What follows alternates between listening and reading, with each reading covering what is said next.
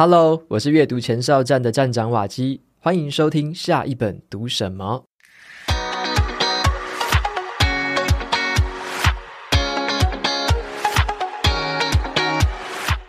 我已经很久没有熬夜读书了，可是前两天啊，我被一本小说吸引住，那就是《不便利的便利店》。这本小说的背景就是在首尔的街角有一家便利店。那么书里面引人入胜的剧情呢，就是让人手不释卷。然后我在读它的时候就想说，再读一章，再读一章，就这样子一直读到凌晨，然后就耽误了我自己的睡眠时间哦。那今天就来跟大家分享一下这一本让我读到无法自拔的小说吧。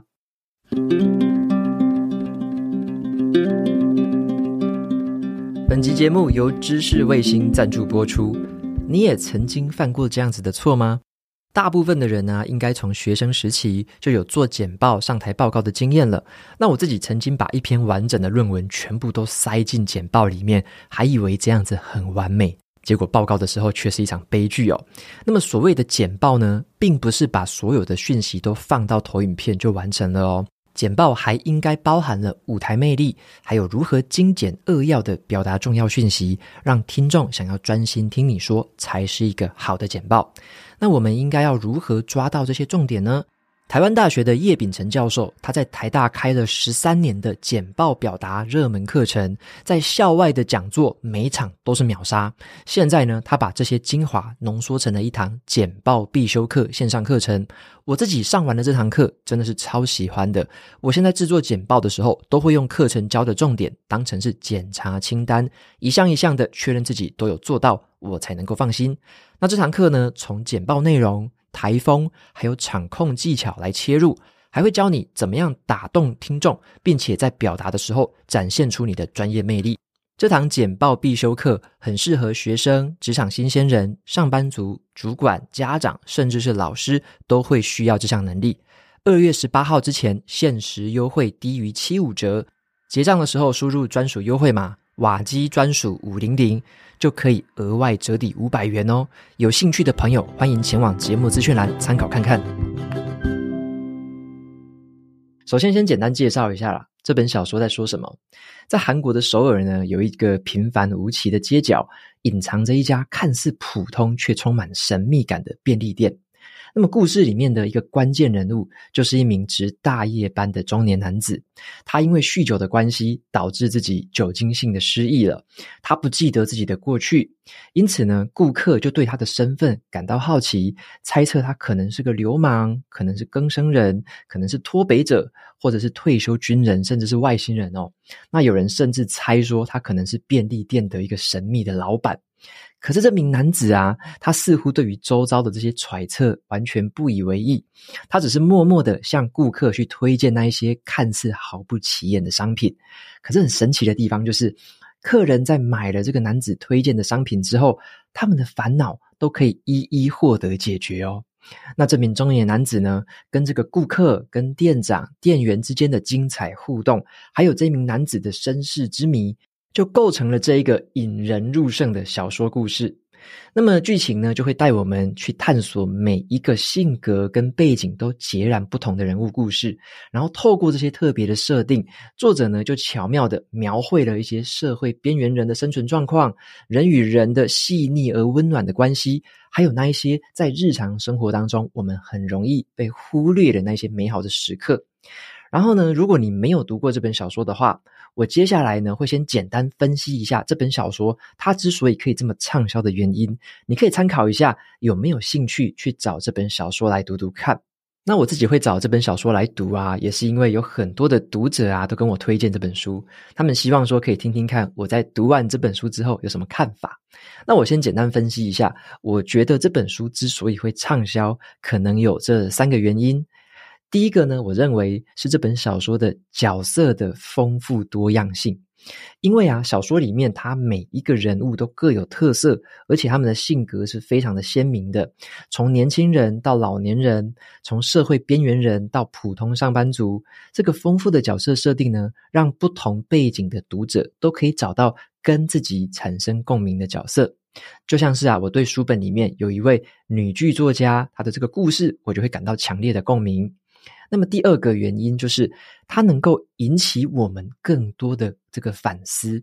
因为作者呢，他就很细腻的去描述了每一个人物日常生活当中的这个细节，那这些细节呢，就会触动我们的内心，唤起我们对于人生、工作还有人际关系的共鸣还有反思。所以整本小说呢，读起来虽然说很轻松，可是呢，能够获得的体悟却是很深刻的。那么第三个，我认为它可以畅销的原因在于说，它有这个人际关系的这个现实跟理想的这个落差。什么意思呢？作者他描绘的这个便利店跟我们印象当中的不太一样，这个便利店反而不太便利。所以呢，在这个反差之下，就展现出了人跟人之间的温暖还有支持。小说里面的人际关系呢，在某种程度上，就是我们每个人心目中期待的那种理想的人际关系的样貌。这让我们在日常的生活忙碌跟这个压力当中，可以感到一丝丝的慰藉还有希望。如果呢，你是已经看过这本小说的话，我在接下来会分享一些我从剧情里面得到的收获，里面会有很多很多的剧透。那如果你还没有读过这本小说的话，你也可以先跳过这个部分，然后快点去找这本小说来读吧。这本小说里面有第一个让我感到很有意思的人物，是值日班的女店员诗贤。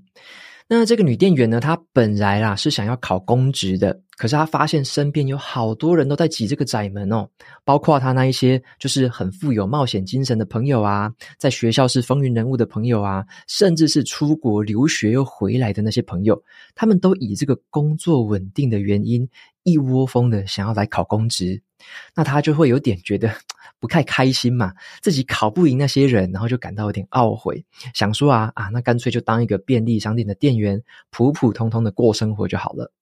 可是呢，这个值夜班的中年男子叫做独孤，那这个中年男子的出现呢，就改变了他的心态，像是呢，他为了把这个新来的这个独孤教到会。他就很稳健的、很沉稳的向他示范跟说明，然后呢，他就无心插柳柳成枝，把教学过程拍成 YouTube 影片之后，竟然被更多的人注意到，最后还被其他的店挖角去当店长。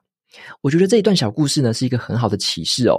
我们不需要妄自菲薄，也不需要觉得自己无足轻重。事实上啊，对你自己显而易见的事情，其实对别人也会有帮助。就像是诗贤，他把他很熟悉的这个流程，把它拍成影片分享出去，竟然可以帮到更多的这个商店的菜鸟，还意外的替自己吸引到更多的更好的转职机会。科学研究也告诉我们，当我们愿意给予别人帮助的时候，可以加强自己的信心，甚至为我们的生命增添意义。就像是书里面的这段旁白，本来觉得跟这个社会毫无连结、主动孤立世界的诗贤，他现在似乎开始找到了与社会的连接点。我也常常把类似的这个观念放在我心中，提醒自己哦。每当我自己觉得有点提不起劲、失去动力的时候，我就会回头去想想看，有没有什么事情是。我比别人擅长一点点，而且我可以拨出一点点心力去教别人或帮助别人的。无论这件事情有多小，就直接去做。而且呢，在做完之后，那一种可以帮助到别人、觉得自己有价值的这种微小的成就感，就会慢慢点燃、累积成自己的动力。接下来是小说里面第二个让我觉得很有意思的人物，就是灵感枯竭的女剧作家任景。他原本打算从这个演员转行当剧作家，可是呢，在这条路上他走得很不顺利。他那种想要写一点什么却写不出来的那种感觉，我相信啊，很多的文字创作者都会感同身受，包含我在内哦。那我印象很深刻的一个地方，就是他在一个文创馆里面看到了很多作家在那边散步，很悠哉的享受个人时间的样子，他反而自己感到更紧张、更疲惫。那我觉得那种感觉啊，就很像是说，从我们自己的这个眼里看出去，我们看到其他人的生活好像都很美好，好像都过得很无忧无虑哦。可是换成我们自己呢，怎么就会觉得自己要面对好多好多的困难哦？连我们想要写一点东西都没有灵感，诶，别人怎么都这么好，我怎么就这么可怜这样子？那还好，他的老师就提醒他说，即使呢，这里的作家他们不写作，只是在那边闲晃。这都也是一种创作行为哦，不要去干涉他们。毕竟啊，没有经过深思熟虑的书写，就只是普通的写字，而不是创作。那这句话呢，也让我感到比较释怀一点点，并不是只有在我们提笔写作的时候才是创作，而是我们人生当中每一个平凡的时刻跟生活体验，无论是酸甜苦辣，都是属于我们创作的一环。那后来呢，这个剧作家任景，他就对这个便利商店里面的这个中年男子感到十分好奇。那这一股想要解开谜团的冲动，就让他重新燃起了创作的欲望，灵感爆发出来。书里面就有提到。如果你思考的速度快到你的手指跟不上的时候，那就表示你走在正确的路上。我想呢，这个也就是每个作家梦寐以求的状态。背后的关键就在于好奇心，因为好奇心能够激发创作灵感。我觉得更有趣的一件事情是，好奇心不但可以激发自己的创作灵感，当别人展现他的好奇心的时候，也就是别人向我们提出问题的时候。也可以激发我们的创作灵感，就像是我最喜欢的创作来源，常常都是来自于读者对我的很多的提问。所以欢迎大家在留言的地方，就多多提问。那就如同这个女剧作家她被问到的，支持你的力量到底是什么的时候，她的回答是这样子的：她说，人生本来就是不断的解决问题，既然都要解决问题，那就选择一个还可以的问题来解决吧。也就是说呢，我们不要期待没有问题的人生，而是期待一个拥有好问题的旅程。那么小说里面第三个让我觉得很有意思的人物，就是呢，从街友变成了值夜班店员的这个中年男子独孤。那么剧情里面的主轴呢，其实就是围绕着他来进行的嘛。就是说，诶，他来值夜班的之前跟之后，跟小说里面所有人物互动的这个过程，就构成了这本小说的剧情。那无论是取得了店长的信任，接受这个年轻女店员的指导，或者是他帮助了另外一个失意的中年男子，还有他帮助了这个灵感枯竭的女剧作家，这个每一段互动呢，都可以感受到他出自内心的与人为善。透过这个便利商店的这个店员的经验呢，他还体会到一件事情：无论是贵客还是不速之客，用对待客人的方式去相处，就能够避免彼此伤害。对家人也要像对客人一样吧。那这句话呢，我觉得也提醒了我们啊。当我们跟家人呢，已经太习惯亲近关系的时候，很容易因为对于彼此的过度熟悉而忽略了尊重跟礼貌。那我读到这里的感触就是，家人也是客人，我们呢都只是彼此人生中的过客，不要因为过度的亲密而忘了对另外一个人应该有的尊重。尽管呢，在这个别人的眼中啦。独孤他的身上被贴上了很多标签，或者是别人一厢情愿的去猜测他的真实身份。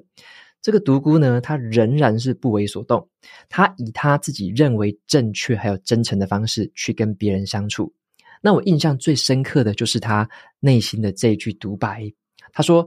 人生就是关系，关系的根本就是沟通。我发现，只要能跟身旁的人交心，幸福其实离我们不远。”真诚的力量，其实呢，比我们想象的还要大哦。借由这个真心的沟通跟交流，它就很像是施展的魔法一样，疗愈了身边人们的心。只要我们愿意真心待人，认真倾听，在必要的时候向别人伸出援手，我们每个人的手上都握有这一根疗愈人生的魔法棒。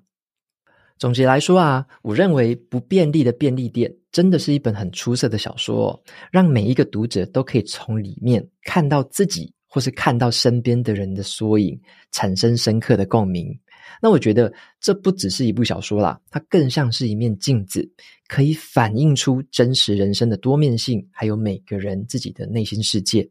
那么作者的叙事手法，我觉得也蛮有意思的啦。他的每一章呢，都是对一个人物的完整侧写。然后呢，一旦你读完了这个章节之后，后面就不会再出现这个人物的内心话了，而是透过其他角色的视角去描写这个人。就这样子的，一个人换过一个人，让整体的故事越来越立体，谜底也越来越清晰。那么，如果只能用一句话来总结这本书的话，那我会挑这一句歌手巴布迪伦的外婆曾经告诉他的话。他这样讲的：“幸福不是在通往目标路上的某个东西哦，而是那条路的本身就是幸福。你所遇见的每个人都在苦苦挣扎着与什么对抗，所以呢，你必须亲切待人。我们就是可以选择呢，用更亲切和愿意理解的态度去面对生活中的每一次遇见。那么最后呢，来分享一下 Apple Podcast 上面的听众留言。首先，第一位叫做雷神凉爽，他说：“谢谢瓦基，请问最近还有话输入为输出的折扣码吗？”谢谢雷神凉爽的提问。那么，关于话输入为输出这个线上课程，是我的第一堂线上课程。这个线上课程目前是维持在就是比较原价的贩售啦，然后没有特别的促销活动，所以呢，目前暂时是还没有。如果未来有其他的优惠或活动，我可能就会透过电子报的方式再通知给大家。好，如果说大家有订阅电子报的话，就还是会收得到这个资讯的。所以，如果想要等到折扣的话，可能就是透过电子报会是最好的方式。好，那目前的话，短时间还没有办法保证什么时候会有可能下一波的促销活动之类的。好的，那下一位听众朋友叫做嗯，希望五十岁财富自由。他说好节目准时收听。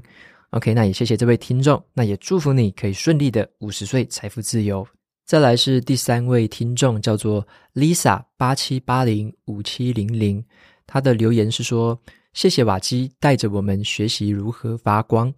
他说：“我跟先生结婚十几年了，那最近呢，他因为工作和家庭的压力很大，所以两个人时常吵架。我很担心一向乐观开朗的他会陷入低潮很久。没有想到，短短的两天，他在通勤的时候用 YouTube 推播了这个呃说书影片。我或许是错的。”好，那我这边更正一下是，我可能是错的那一本书。好，那他告诉我说，因为瓦基在这里面分享的说书心得，这阵子的阴霾一扫而空。看到他开心的微笑，还有跟我分享，我也觉得好高兴。一直觉得阅读是光明时候的甘露，是黑暗当中的救赎。有阅读的人生，才有扎实的底蕴。谢谢你带着我们一起学习如何变得更好。OK，非常谢谢 Lisa 的这段留言。然后看了真的非常的有感觉哦，因为我觉得啦，无论是我们，例如说跟家人啊、跟伴侣之间的相处，跟越亲近的人相处，我们常常都会有很多很多的冲突啊，或者是争执。那也像是我今天介绍的这本书，就是像不便利的便利店，或者是前阵子分享过的，我可能是错了。我觉得这些书都实实在在的都会带给我们一些不同的视角，就是说。当我们就是不要这么执着于自己是正确的，不要这么执着于说这个世界应该怎么做，而是这个时候反过来的，就是有点像是嗯，退一步来想，就是谦虚一点点。不要觉得自己都是正确的，也不要觉得说其他事情都应该照着自己的意思来走的时候，比较去谦虚的、比较客观的去接受这个世界它该有的样貌，它运行的方式，别人就是别人的样貌。这个时候呢，我觉得啦，我觉得我自己已经调整这个心态，还有调整很久了，就是接受这个世界的样貌是什么。当我们这样做的时候，其实我们的心情会变得更从容自在许多，就不会觉得说，哎呀，好多事情不如意哦，好多事情我没有办法，无能为力之类的。所以，其实很多的烦恼都是来自于我们没办法改变的东西，很多烦恼都是来自于我们自己的无能为力啦。特别是呢，在我们跟别人沟通的时候啊，可能有一些想法或观念上，或者是价值观上面的不同。那这种不同，有时候就会演变成很剧烈的冲突。可能就会说：“诶，我觉得要省一点钱啦，为什么你都这么花钱？哎呀，我觉得你可能要早一点睡啦，为什么这么晚睡？”之类的，就是这种小小的地方，然后就会很多的冲突。那有时候我们可能会去思考，退一步来思考，可能就会想说：“嗯，我可能是错的。”例如说刚刚说的，诶，省钱啊，花钱之类的，我可能是错的。我想要省钱，可是对方可能因为考量到了其他的事情，对方可能有其他的这个考量，所以他觉得应该要在某件事情上多花一点钱，买可能比较贵的、品质比较好的东西，这是他的考量。那刚刚说的也是一样，你可能会觉得说，诶，我们要早一点睡啊，然后为什么你都比较晚睡？那也有可能我们是错的啊。对方他可能最近在工作上就是遇到比较多的压力，他可能就是需要更多的一些舒压，或者说他需要更多的一些晚上啊，可能他会在做一些其他的事情啊，再去排解这个压力。他可能有他的想法，或者说他可能要再花一点时间去思考一下工作当中遇到的烦恼，再有一些时间去沉淀一下。那自然而然，他可能会希望说：“诶，我晚一点点入睡，再花一些时间跟自己相处一下。”那这个时候我们就可能是错的嘛，我们可能就是一厢情愿的觉得说早睡一点比较健康，早睡一点比较好。那这个时候就会吵架。所以我觉得这个五字真言呐，就是我可能错了，真的是非常非常的好用。就是像我最近也是一样，每一次当我对于某个，例如说在网络上面看人家的留言，或者说在跟人家聊天的时候，听到任何可能跟自己想法不一样的，或是听到自己觉得诶不太舒服的东西，我就会先想一件事情，就是。我可能错了，这个时候我觉得那个很奇妙的一件事情就会发生，就是，呃，当我想说我可能错了，我就会想到更多的可能性，就是为什么对方会这样想？为什么对方会说这种话？为什么对方可能这么愤世嫉俗啊？可能会这么样的气愤？他到底是为什么？我们去理解一下这个原因，而不要去想说，诶我都是对的，你不能生气啊！我都是对的，你不能怎么样？我是对的，你一定要照我的方式做。如果是这样子的话，这个冲突就只会继续存在，然后双方的这个彼此的心情啊，也会一直不好下去。那么对自己的影响也是长期是负面的。所以我觉得，光是去很谦虚的想，我可能错了，就会解决好多好多的事情哦。然后有很多东西原本想要脱口而出，想要去骂人的，想要去留言，想要去跟人家争执的，只要我一想到我可能错了。我就会心情就整个平复下来，就觉得好像也没有什么大不了嘛。我的确是有可能错啦，我又不是每一件事情都是对的，而且世界上其实没有什么事情是百分之百正确嘛。当我们拥有这种认知的时候，其实很多的事情就是放宽心，可以更从容的去应对，然后也可以接受自己其实经常也会犯错，所以别人呢，别人也可能会犯错，别人也可能错了。所以，像我最近在跟我的小编团队，有时候在合作的时候啊，我们会跟一些外部的厂商去沟通嘛。那有时候跟外部厂商沟通的时候，难免会有一些工作上的争执。例如说，对方可能漏掉了什么东西，对方可能少写了什么东西，对方可能少做了什么事情。这个时候，我的小编可能就会很生气，就说：“哎呀，你看那个对方怎么样怎么样？哎呀，这个怎么办呐？”然后就会整个情绪就起来之类的。然后我就跟他们分享说：“你要不要想想看？”